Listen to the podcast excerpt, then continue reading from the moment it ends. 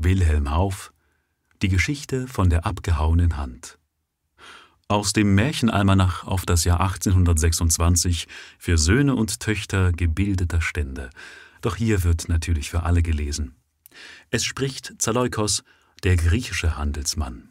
Nun aber viel Spaß bei Die Geschichte von der abgehauenen Hand.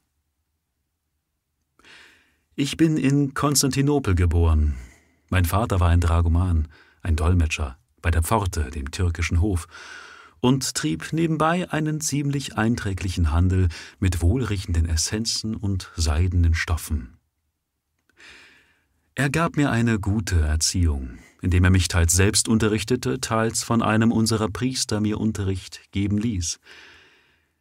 Er bestimmte mich anfangs, seinen Laden einmal zu übernehmen.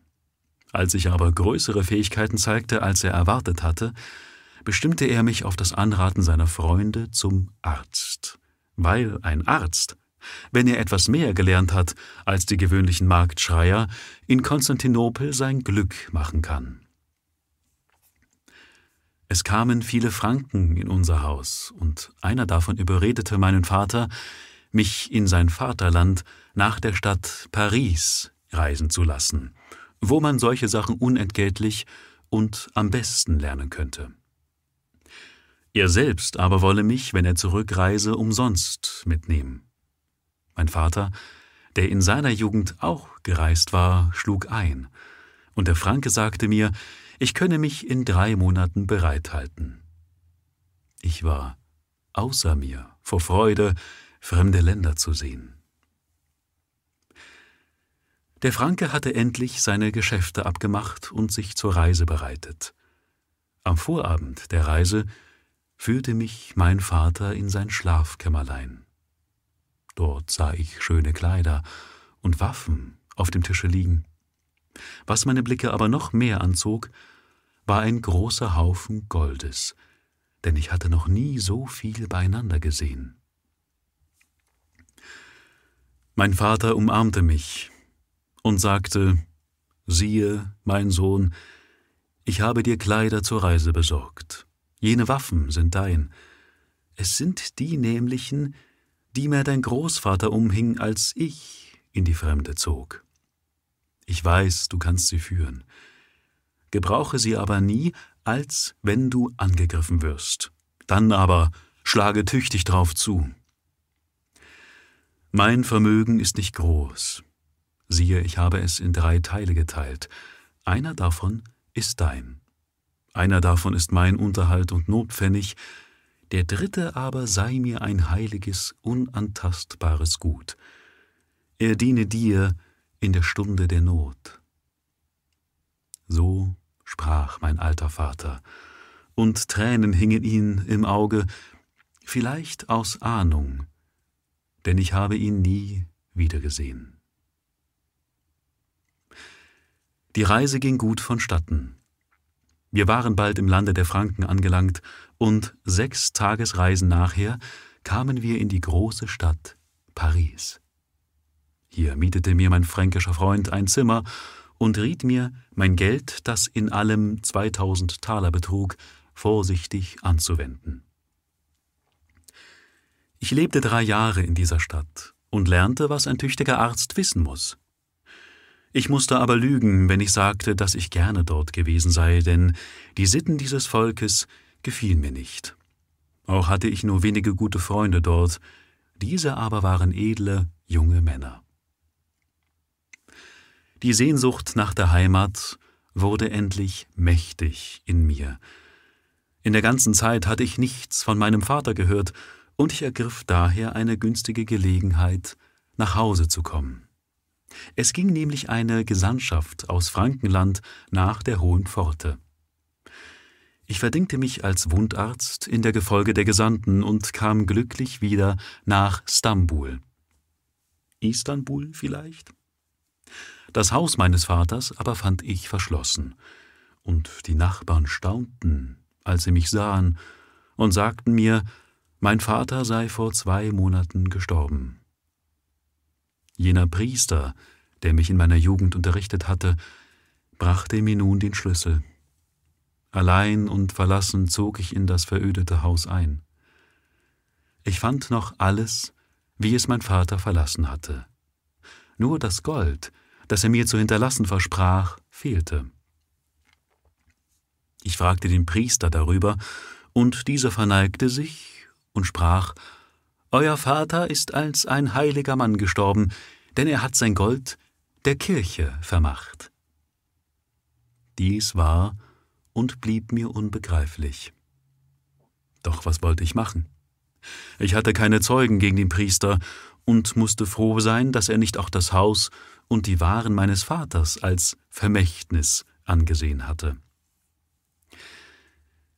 Dies war das erste Unglück, das mich traf. Von jetzt an aber kam es Schlag auf Schlag. Mein Ruf als Arzt wollte sich gar nicht ausbreiten, weil ich mich schämte, den Marktschreier zu machen, und überall fehlte mir die Empfehlung meines Vaters, der mich bei den Reichsten und Vornehmsten eingeführt hätte, die jetzt nicht mehr den armen Zaleukos dachten. Auch die Waren meines Vaters fanden keinen Abgang, denn die Kunden hatten sich nach, nach seinem Tode verlaufen. Und eine und neue bekommt man nur langsam. Als ich einst trostlos über meine Lage nachdachte, fiel mir ein, dass ich oft in Franken Männer meines Volkes gesehen hatte, die das Land durchzogen und ihre Waren auf den Märkten der Städte auslegten. Ich erinnerte mich, dass man ihnen gerne abkaufte, weil sie aus der Fremde kamen, und dass man bei solchem Handel das Hundertfache erwerben könne. Sogleich war auch mein Entschluss gefasst. Ich verkaufte mein väterliches Haus, gab einen Teil des gelösten Geldes bei einem bewährten Freunde zum Aufbewahren, und von dem übrigen aber kaufte ich das, was man in Franken selten hat, wie Schals, seidene Zeuge, Salben und Öle mietete einen Platz auf einem Schiff und trat so meine zweite Reise nach Franken an. Es schien, als ob das Glück, sobald ich die Schlösser der Dardanellen im Rücken hatte, mir wieder günstig geworden wären. Unsere Fahrt war kurz und glücklich. Ich durchzog die großen und kleinen Städte der Franken und fand überall willige Käufer meiner Waren. Mein Freund in Stambul sandte mir immer wieder frische Vorräte und ich wurde von Tag zu Tag wohlhabender. Als ich endlich so viel erspart hatte, dass ich glaubte, ein größeres Unternehmen wagen zu können, zog ich mit meinen Waren nach Italien. Etwas aber muss ich noch gestehen, was mir auch nicht wenig Geld einbrachte. Ich nahm auch meine Arzneikunst zur Hilfe. Wenn ich in eine Stadt kam, ließ ich durch Zettel verkünden, dass ich ein griechischer Arzt da sei, der schon viele geheilt habe. Und wahrlich, mein Balsam und meine Arzneien haben mir manche Zekine eingebracht. So war ich endlich nach der Stadt Florenz in Italien gekommen. Ich nahm mir vor, längere Zeit in dieser Stadt zu bleiben, teils weil sie mir so gut gefiel, teils auch, weil ich von den Strapazen meines Umherziehens erholen wollte. Ich mietete mir ein Gewölbe in dem Stadtviertel St. Croce und nicht weit davon ein paar schöne Zimmer, die auf den Atlan führten, in ein Wirtshaus. Sogleich ließ ich auch meine Zettel umhertragen, die mich als Arzt und Kaufmann ankündigten. Ich hatte kaum mein Gewölbe eröffnet, so strömten auch die Käufer herzu, und ob ich gleich ein wenig hohe Preise hatte, so verkaufte ich doch mehr als andere, weil ich gefällig und freundlich gegen meine Kunden war. Ich hatte schon vier Tage vergnügt in Florenz verlebt, als ich eines Abends, da ich schon mein Gewölbe schließen und nur die Vorräte in meinen San in meinen Salbenbüchsen nach meiner Gewohnheit noch einmal mustern wollte, in einer kleinen Büchse einen Zettel fand, den ich mich nicht erinnerte hineingetan zu haben. Ich öffnete den Zettel und fand darin eine Einladung, diese Nacht Punkt zwölf Uhr auf der Brücke, die man Ponte Vecchio heißt, mich einzufinden. Ich sah lange darüber nach, wer es wohl sein könnte, der mich dorthin einlud, Da ich aber keine Seele in Florenz kannte, dachte ich, man werde mich vielleicht heimlich zu irgendeinem Kranken führen wollen, was schon öfter geschehen war. Ich beschloss also hinzugehen, doch hing ich zur Vorsicht den Säbel um, den mir einst mein Vater geschenkt hatte. Als es stark gegen Mitternacht ging, machte ich mich auf den Weg und kam bald auf die Ponte Vecchio. Ich fand die Brücke verlassen und öde und beschloss zu warten, bis er erscheinen würde, der mich rief. Es war eine kalte Nacht. Der Mond schien hell, und ich schaute hinab in die Wellen des Arno, die weithin im Mondlicht schimmerten. Auf den Kirchen der Stadt schlug es jetzt zwölf Uhr. Ich richtete mich auf, und vor mir stand ein großer Mann ganz in einen roten Mantel gehüllt, dessen einen Zipfel er vor das Gesicht hielt. Ich war von Anfang etwas erschrocken, weil er so plötzlich hinter mir stand, fasste mich aber sogleich wieder und sprach Wenn ihr mich habt hierher bestellt, so sagt an, was steht zu eurem Befehl? Der Rotmantel wandte sich um und sagte langsam Folge. Da ward mir's doch etwas unheimlich zumute, mit diesem Unbekannten allein zu gehen. Ich blieb stehen und sprach.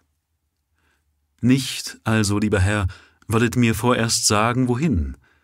Auch könntet ihr mir euer Gesicht ein wenig zeigen, dass ich sehe, ob ihr Gutes mit mir vorhabt. Der Rote aber schien sich darum nicht zu kümmern. Wenn du nicht willst, Zaleukos, so bleibe, antwortete er und ging weiter. Da entbrannte mein Zorn. Meinet ihr, rief ich aus, ein Mann wie ich lasse sich von jedem Narren foppen, und ich werde in dieser kalten Nacht umsonst gewartet haben? In drei Sprüngen hatte ich ihn erreicht, packte ihn an seinem Mantel und schrie noch lauter, indem ich die andere Hand an den Säbel legte. Aber der Mantel blieb mir in der Hand, und der Unbekannte war um die nächste Ecke verschwunden. Mein Zorn legte sich nach und nach. Ich hatte doch den Mantel, und dieser sollte mir schon den Schlüssel zu diesem wunderlichen Abenteuer geben. Ich hing ihn um und ging meinen Weg weiter nach Hause. Als ich kaum noch hundert Schritte davon entfernt war, streifte jemand dicht an mir vorüber und flüsterte in fränkischer Sprache Nehmt euch in Acht, Graf, heute Nacht ist nichts zu machen. Ehe ich mich aber umsehen konnte, war dieser jemand schon vorbei, und ich sah nur noch einen Schatten an den Häusern hinschweben dass dieser Zuruf den Mantel und nicht mich anging, sah ich ein. Doch gab er mir kein Licht über die Sache. Am anderen Morgen überlegte ich, was zu tun sei. Ich war von Anfang gesonnen, den Mantel ausrufen zu lassen, als hätte ich ihn gefunden. Doch da konnte der Unbekannte ihn durch einen Dritten holen lassen, und ich hätte dann keinen Aufschluss über die Sache gehabt. Ich besah, indem ich so nachdachte, den Mantel näher. Er war von schwerem genuesischem Samt, purpurrot, mit astrachanischem Pelz verbrämt und reich mit Gold bestickt. Der prachtvolle Anblick des Mantels brachte mich auf einen Gedanken, den ich auszuführen beschloss. Ich trug ihn in mein Gewölbe und legte ihn zum Verkauf aus setzte aber auf ihn einen so hohen Preis, dass ich gewiss war, keinen Käufer zu finden. Mein Zweck dabei war, jeden, der nach dem Pelz fragen würde, scharf ins Auge zu fassen, denn die Gestalt des Unbekannten, die sich mir nach Verlust des Mantels, wenn auch nur flüchtig zu bestimmt zeigte, wollte ich aus Tausenden erkennen.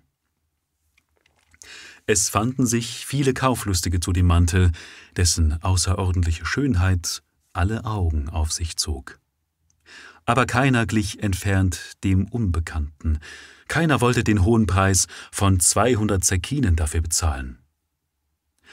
Auffallend war mir dabei, dass, wenn ich einen oder den anderen fragte, ob denn sonst kein solcher Mantel in Florenz sei, alle mit Nein antworteten und versicherten, eine so kostbare und geschmackvolle Arbeit nie zuvor gesehen zu haben. Es wollte schon Abend werden, da kam endlich ein junger Mann, der schon oft bei mir gewesen war und auch heute viel auf den Mantel geboten hatte, warf einen Beutel mit Zerkinen auf den Tisch und rief Bei Gott, Zaleukos, ich muss deinen Mantel haben, und sollte ich zum Bettler darüber werden. Zugleich begann er seine Goldstücke aufzuzählen. Ich kam in große Not. Ich hatte den Mantel nur ausgehängt, um vielleicht die Blicke meines Unbekannten darauf zu ziehen. Und jetzt kam ein junger Tor, um den ungeheuren Preis zu zahlen. Doch was blieb mir übrig? Ich geb nach, ich gab nach, denn es tat mir auf der anderen Seite der Gedanke wohl, für mein nächtliches Abenteuer so schön entschädigt zu werden. Der Jüngling hing sich den Mantel um und ging. Er kehrte aber auf der Schwelle wieder um, indem er ein Papier, das am Mantel befestigt war, losmachte, mir zuwarf und sagte, Hier, Zerleukos, hängt etwas, das wohl nicht dem Mantel gehört. Gleichgültig nahm ich den Zettel.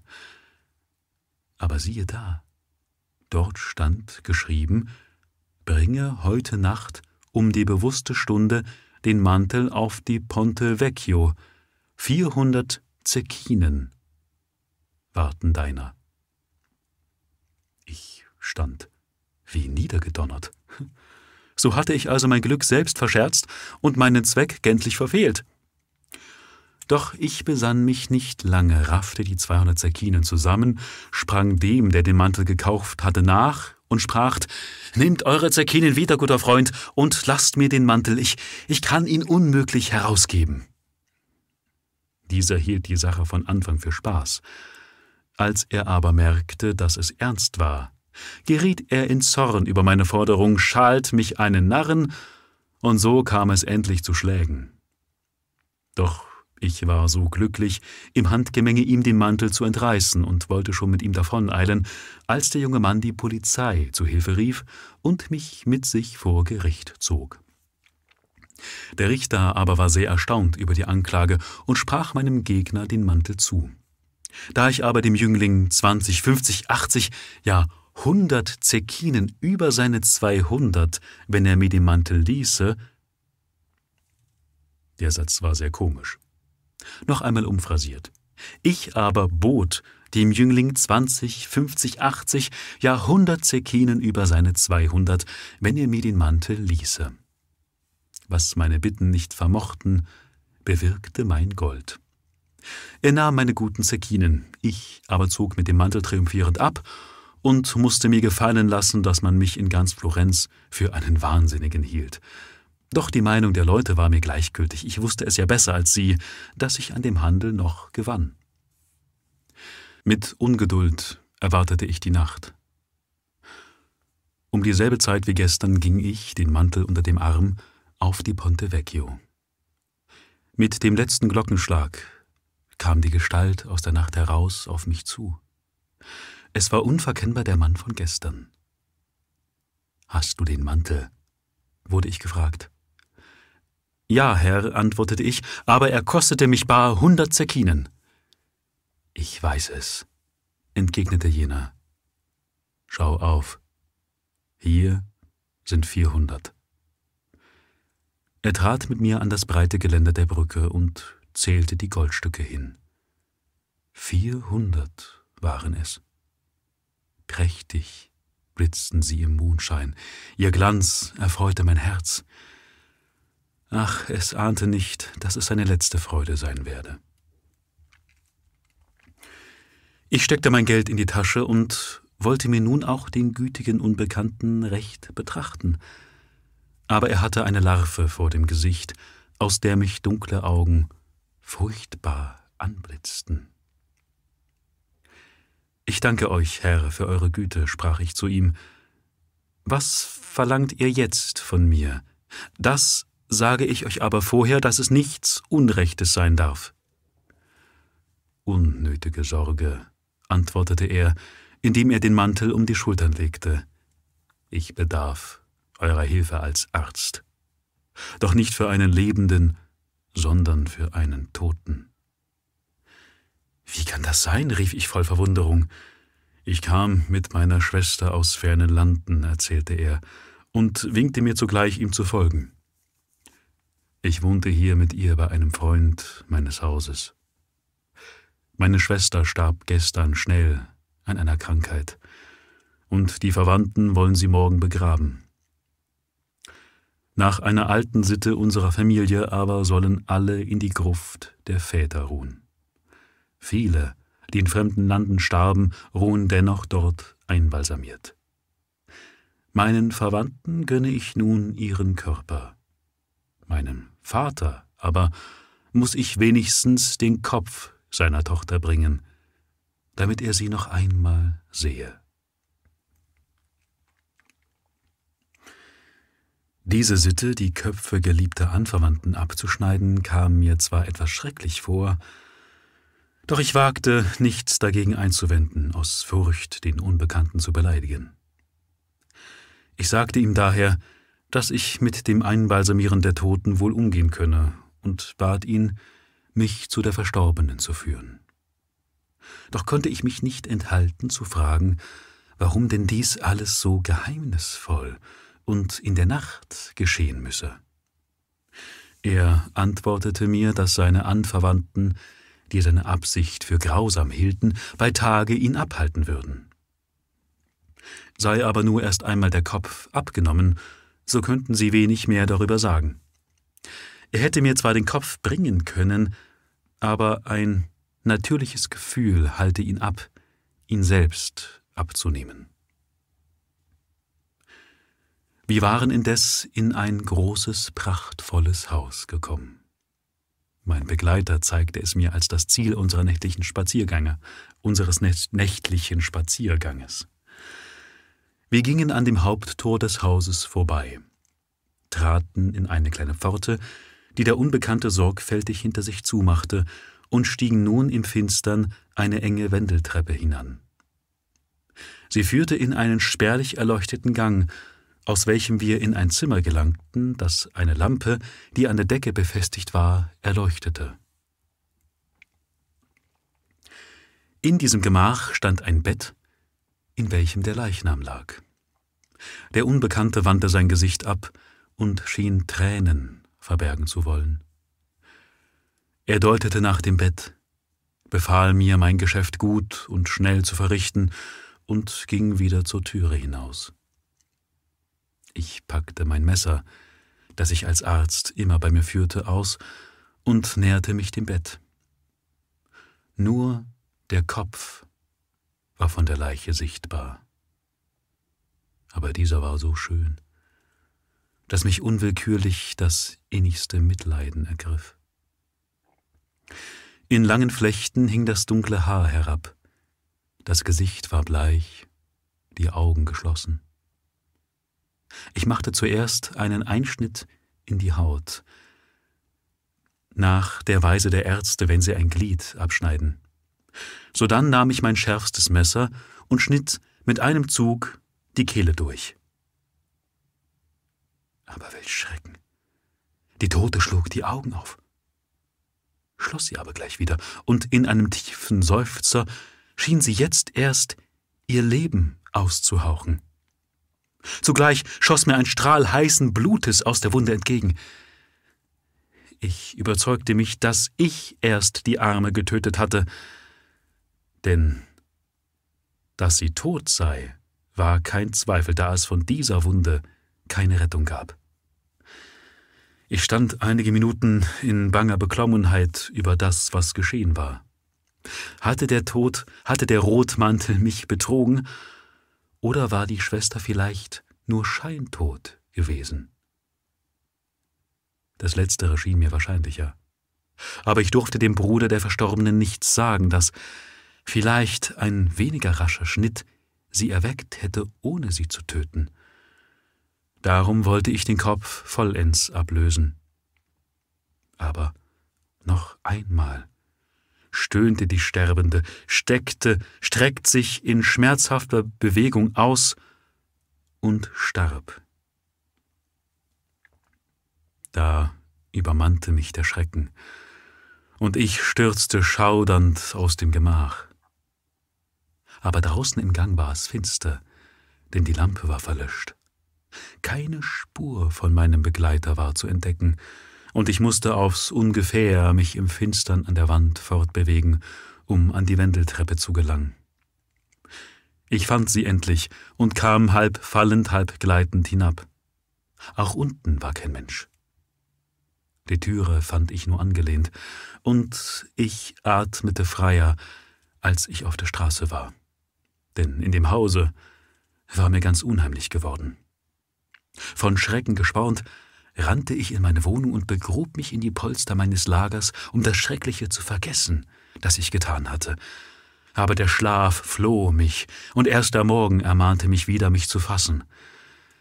Es war mir wahrscheinlich, dass der Mann, der mich zu dieser verruchten Tat, wie sie mir jetzt erschien, verführt hatte, mich nicht angeben würde. Ich entschloss mich, gleich in mein Gewölbe an mein Geschäft zu gehen und womöglich eine sorglose Miene anzunehmen.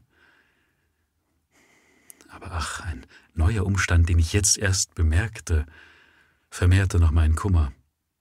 Meine Mütze und mein Gürtel wie auch mein Messer fehlten mir, und ich war ungewiss, ob ich sie in dem Zimmer der Getöteten gelassen oder erst auf meiner Flucht verloren hatte.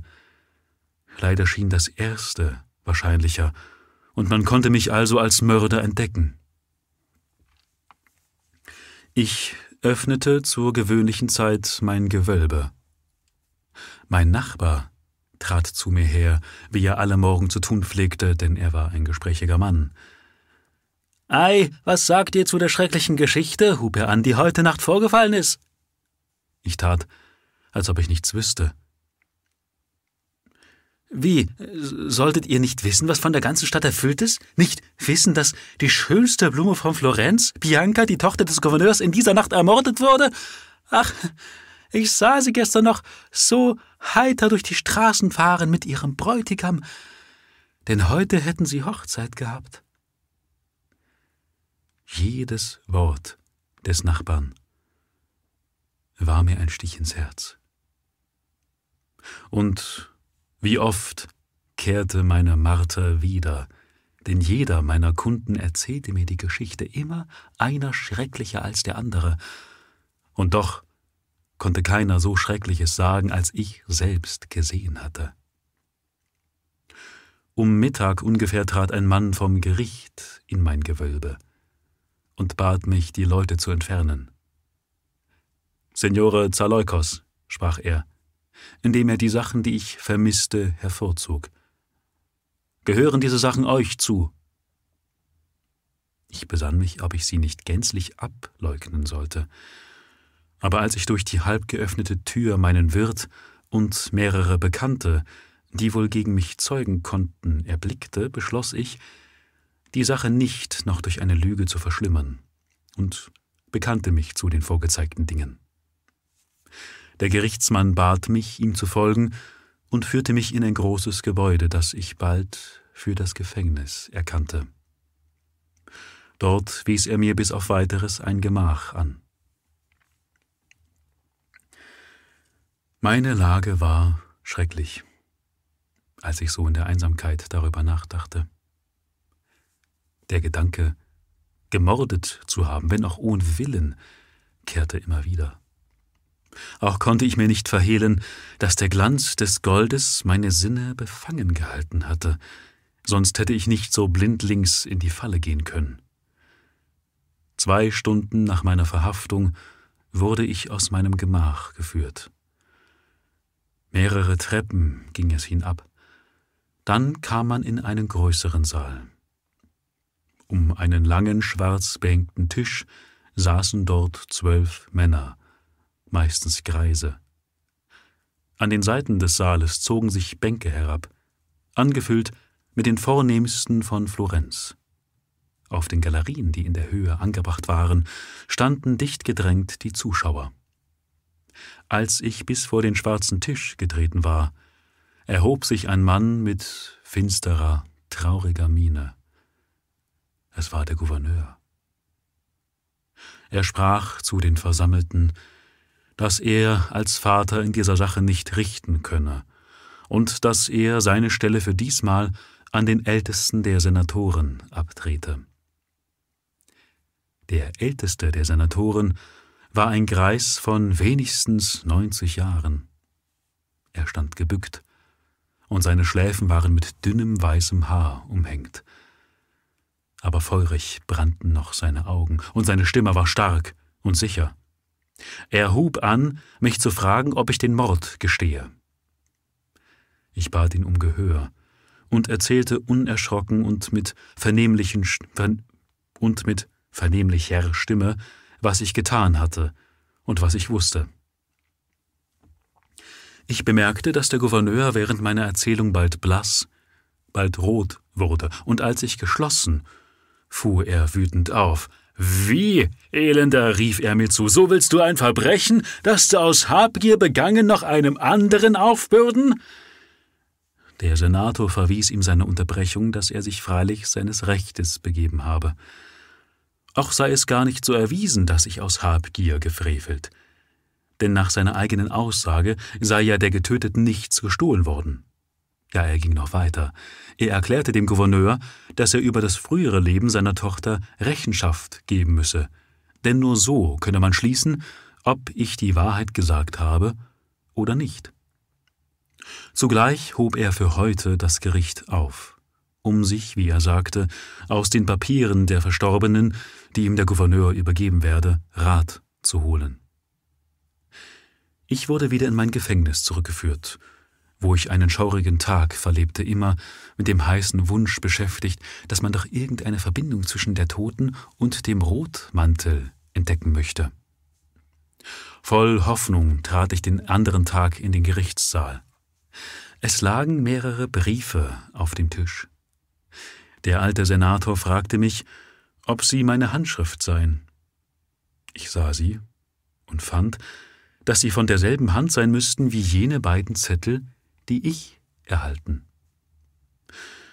Ich äußerte dies den Senatoren, aber man schien darauf nicht zu achten und antwortete, dass ich beides geschrieben haben könne und müsse, denn der Namenszug unter den Briefen sei unverkennbar ein Z, der Anfangsbuchstabe meines Namens. Die Briefe aber enthielten Drohungen an die Verstorbene und Warnungen vor der Hochzeit, die sie zu vollziehen im Begriff war. Der Gouverneur schien sonderbare Aufschlüsse in Hinsicht auf meine Person gegeben zu haben. Denn man behandelte mich an diesem Tage misstrauischer und strenger. Ich berief mich zu meiner Rechtfertigung auf meine Papiere, die sich in meinem Zimmer finden müssten. Aber man sagte mir, man habe nachgesucht und nichts gefunden. So schwand mir am Schlusse dieses Gerichtes alle Hoffnung, und als ich am dritten Tag wieder in den Saal geführt wurde, las man mir das Urteil vor, dass ich, eines vorsätzlichen Mordes überwiesen, zum Tode verurteilt sei. Dahin also war es mit mir gekommen.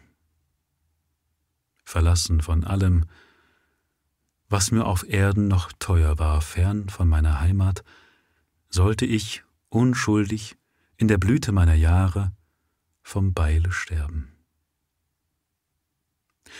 Ich saß am Abend dieses schrecklichen Tages, der über mein Schicksal entschieden hatte, in meinem einsamen Kerker.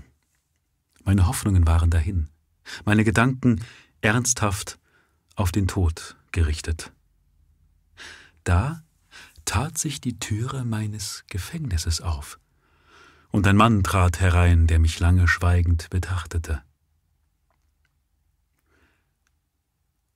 So finde ich dich wieder, Zerleukos, sagte er. Ich hatte ihn bei meinem matten Schein meiner Lampe nicht erkannt, aber der Klang seiner Stimme erweckte alte Erinnerungen in mir. Es war Valetti, einer jener wenigen Freunde, die ich in der Stadt Paris während meiner Studien kannte. Er sagte, dass er zufällig nach Florenz gekommen sei, wo sein Vater als angesehener Mann wohne. Er habe von meiner Geschichte gehört und sei gekommen, um mich noch einmal zu sehen und von mir selbst zu erfahren, was ich mich so, wie ich mich so schwer habe, verschulden können. Ich erzählte ihm die ganze Geschichte. Er schien darüber sehr verwundert und beschwor mich, ihm, meinem einzigen Freunde, alles zu sagen, um nicht mit einer Lüge von hinnen zu gehen. Ich schwor ihm mit dem teuersten Eid, dass ich wahr gesprochen und dass keine andere Schuld mich drücke, als dass ich, von dem Glanze des Goldes geblendet, das Unwahrscheinliche der Erzählung des Unbekannten nicht erkannt habe. So hast du Bianca nicht gekannt? fragte jener. Ich beteuerte ihm, sie nie gesehen zu haben. Valetti erzählte mir nun, dass ein tiefes Geheimnis auf der Tat liege dass der Gouverneur meine Verurteilung sehr hastig betrieben habe, und es sei nun ein Gerücht unter die Leute gekommen, dass ich Bianca schon längst gekannt und aus Rache über ihre Heirat mit einem anderen sie ermordet habe. Ich bemerkte ihm, dass dies alles ganz auf den Rotmantel passe, dass ich aber seine Teilnahme an der Tat mit nichts beweisen könne. Valetti umarmte mich weinend und versprach mir, alles zu tun, um wenigstens mein Leben zu retten. Ich hatte wenig Hoffnung. Doch wusste ich, dass Valetti ein weiser und der Gesetze kundiger Mann sei und dass er alles tun würde, um mich zu retten. Zwei lange Tage war ich in Ungewissheit. Endlich erschien auch Valetti. Ich bringe Trost, wenn auch einen schmerzlichen. Du wirst leben und frei sein, aber mit Verlust einer Hand. Gerührt dankte ich meinem Freunde für mein Leben. Er sagte mir, dass der Gouverneur unerbittlich gewesen sei, die Sache noch einmal untersuchen zu lassen, dass er aber endlich, um nicht ungerecht zu erscheinen, bewilligt habe, wenn man in den Büchern der florentinischen Geschichte einen ähnlichen Fall finde, so solle meine Strafe sich nach der Strafe, die dort ausgesprochen sei, richten. Er und sein Vater haben nun Tag und Nacht in den alten Büchern gelesen und endlich einen ganz dem meinigen ähnlichen Fall gefunden. Dort lautete die Strafe, es solle ihm die linke Hand abgehauen, seine Güter eingezogen, ihr selbst auf ewig verbannt werden. So laute auch jetzt meine Strafe, und ich solle mich jetzt bereiten zu der schmerzhaften Stunde, die meiner warte. Ich will euch nicht diese schreckliche Stunde vor das Auge führen, wo ich auf offenem Markt meine Hand auf den Block legte, wo mein eigenes Blut in weitem Bogen mich überströmte. Vanetti nahm mich in sein Haus auf, bis ich genesen war. Dann versah er mich edelmütig mit Reisegeld. Denn alles, was ich mir so mühsam erworben, war eine Beute des Gerichts geworden. Ich reiste von Florenz nach Sizilien und von da mit dem ersten Schiff, das ich fand, nach Konstantinopel. Meine Hoffnung war auf die Summe gerichtet, die ich meinem Freunde übergeben hatte.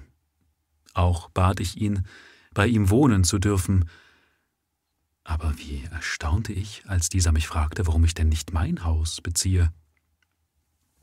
Er sagte mir, dass ein fremder Mann unter meinem Namen ein Haus in dem Quartier der Griechen gekauft habe. Derselbe habe auch den Nachbarn gesagt, dass ich bald selbst kommen werde. Ich ging sogleich mit meinem Freunde dahin und wurde von allen meinen, meinen Bekannten freudig empfangen. Ein alter Kaufmann gab mir einen Brief, den der Mann, der für mich gekauft hatte, hier gelassen habe. Ich las Zerleukos. Zwei Hände stehen bereit, rastlos zu schaffen, dass du nicht fühltest den Verlust der einen. Das Haus, das du siehst, und alles, was darin ist, ist dein. Und alle Jahre wird man dir so viel reichen, dass du zu deinen Reichen deines Volkes gehören wirst. Mögest du dem vergeben, der unglücklicher ist als du. Ich konnte ahnen, wer es geschrieben. Und der Kaufmann sagte mir auf meine Frage, es sei ein Mann gewesen, den er für einen Franken gehalten. Er habe einen roten Mantel, angehabt. Ich wusste genug, um mir zu gestehen, dass der Unbekannte doch nicht ganz von aller edlen Gesinnung entblößt sein müsse. In meinem neuen Haus fand ich alles aufs Beste eingerichtet. Auch ein Gewölbe mit Waren, schöner als ich sie je gehabt. Zehn Jahre sind seitdem verstrichen. Mehr aus alter Gewohnheit, als weil ich es nötig habe, setzte ich meine Handelsreisen fort. Doch habe ich jenes Land, wo ich so unglücklich wurde, nie mehr gesehen. Jedes Jahr erhielt ich seitdem tausend Goldstücke. Aber wenn es mir auch Freude macht, jenen unglücklichen Ele, jeden, jenen unglücklichen edel zu wissen, so kann er mir doch den Kummer meiner Seele nicht abkaufen. Denn ewig lebt in mir das grauenvolle Bild der ermordeten Bianca. Zaleukos, der griechische Kaufmann, hatte seine Geschichte geendigt. Mit großer Teilnahme hatten ihm die übrigen zugehört, besonders der Fremde schien sehr davon ergriffen zu sein. Er hatte einige Male tief geseufzt, und Murley schien es sogar, als habe er einmal eine Träne in den Augen gehabt. Sie besprachen sich noch lange Zeit über diese Geschichte. Und hasst ihr den Unbekannten nicht, der euch so schnöd um ein so edles Glied eures Körpers, der selbst euer Leben in Gefahr brachte? fragte der Fremde. Wohl gab es in früherer Zeit Stunden, antwortete der Grieche, in denen mein Herz ihn vor Gott angeklagt, dass er diesen Kummer über mich gebracht und mein Leben vergiftet habe. Aber ich fand Trost in dem Glauben meiner Väter, und dieser befiehlt mir, meine Feinde zu lieben. Auch ist er wohl noch unglücklicher als ich. Ihr seid ein edler Mann, rief der Fremde und drückte gerührt dem Griechen die Hand. Der Anführer der Wachen unterbrach sie aber in ihrem Gespräch. Er trat mit besorgter Miene in das Zelt und berichtete, dass man sich nicht der Ruhe überlassen dürfe. Denn hier sei die Stelle, wo gewöhnlich die Karawanen angegriffen würden. Auch glaubten die Wachen, in der Entfernung mehrere Reiter zu sehen. Die Kaufleute waren sehr bestürzt über diese Nachricht. Selim, der Fremde, aber wunderte sich über ihre Bestürzung und meinte, dass sie so gut geschätzt wären, dass sie einen Trupp räuberischer Araber nicht zu fürchten brauchten.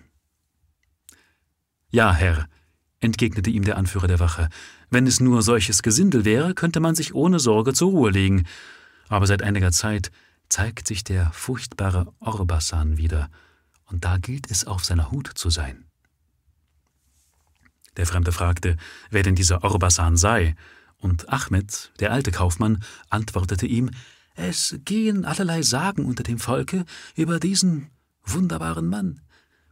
Die einen halten ihn für ein übermenschliches Wesen, weil er oft mit fünf bis sechs Männern zumal einen Kampf besteht. Andere halten ihn für einen tapferen Franken, den das Unglück in diese Gegend verschlagen habe. Von allem aber ist nur so viel gewiss, dass er ein verruchter Mörder und Dieb ist. Das könnt ihr aber doch nicht behaupten, entgegnete ihm Leser, einer der Kaufleute. Wenn er auch ein Räuber ist, so ist er doch ein edler Mann, und als solcher hat er sich an meinem Bruder bewiesen, wie ich euch erzählen könnte. Er hat seinen ganzen Stamm zu geordneten Menschen gemacht, und solange er die Wüste durchstreift, darf kein anderer Stamm es wagen, sich sehen zu lassen. Auch raubt er nicht wie andere, sondern er erhebt nur ein Schutzgeld von den Karawanen, und wer ihm dieses willig bezahlt, der ziehet ungefährdet weiter. Denn Orbasan ist der Herr der Wüste. Also sprachen unter sich die Reisenden im Zelte. Die Wachen aber, die um den Lagerplatz ausgestellt waren, begannen unruhig zu werden. Ein ziemlich bedeutender Haufe bewaffneter Reiter zeigte sich in der Entfernung von einer halben Stunde. Sie schienen geradewegs auf das Lager zuzureiten. Einer der Männer von der Wache ging daher in das Zelt, um zu verkünden, dass sie wahrscheinlich angegriffen würden. Die Kaufleute berieten sich untereinander, was zu tun sei, ob man ihnen entgegengehen oder den Angriff abwarten solle. Ahmed und die zwei älteren Kaufleute wollten das Letztere. Der feurige Muley aber und Zaleukos verlangten das Erstere und riefen den Fremden zu ihrem Beistand auf. Dieser zog ein kleines, blaues Tuch mit roten Sternen aus seinem Gürtel hervor, band es an eine Lanze und befahl einem der Diener, es auf das Zelt zu stecken. Er setze sein Leben zum Pfand, sagte er. Die Reiter werden, wenn sie dieses Zeichen sehen, ruhig vorüberziehen. Muley glaubte nicht an den Erfolg. Der Diener aber steckte die Lanze auf das Zelt. Inzwischen hatten alle, die im Lager waren, zu den Waffen gegriffen und sahen in gespannter Erwartung den Reitern entgegen. Doch diese schienen das Zeichen auf dem Zelte erblickt zu haben.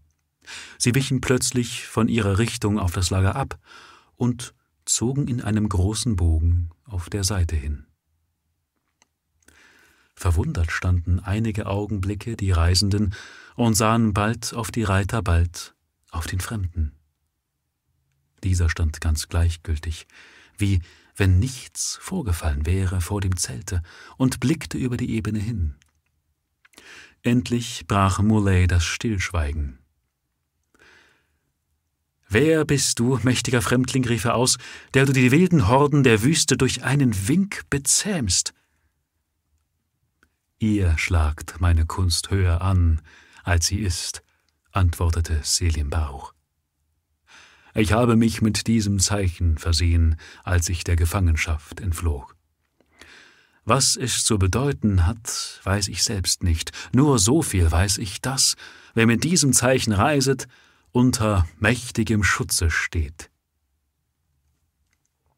Die Kaufleute dankten dem Fremden und nannten ihn ihren Erretter.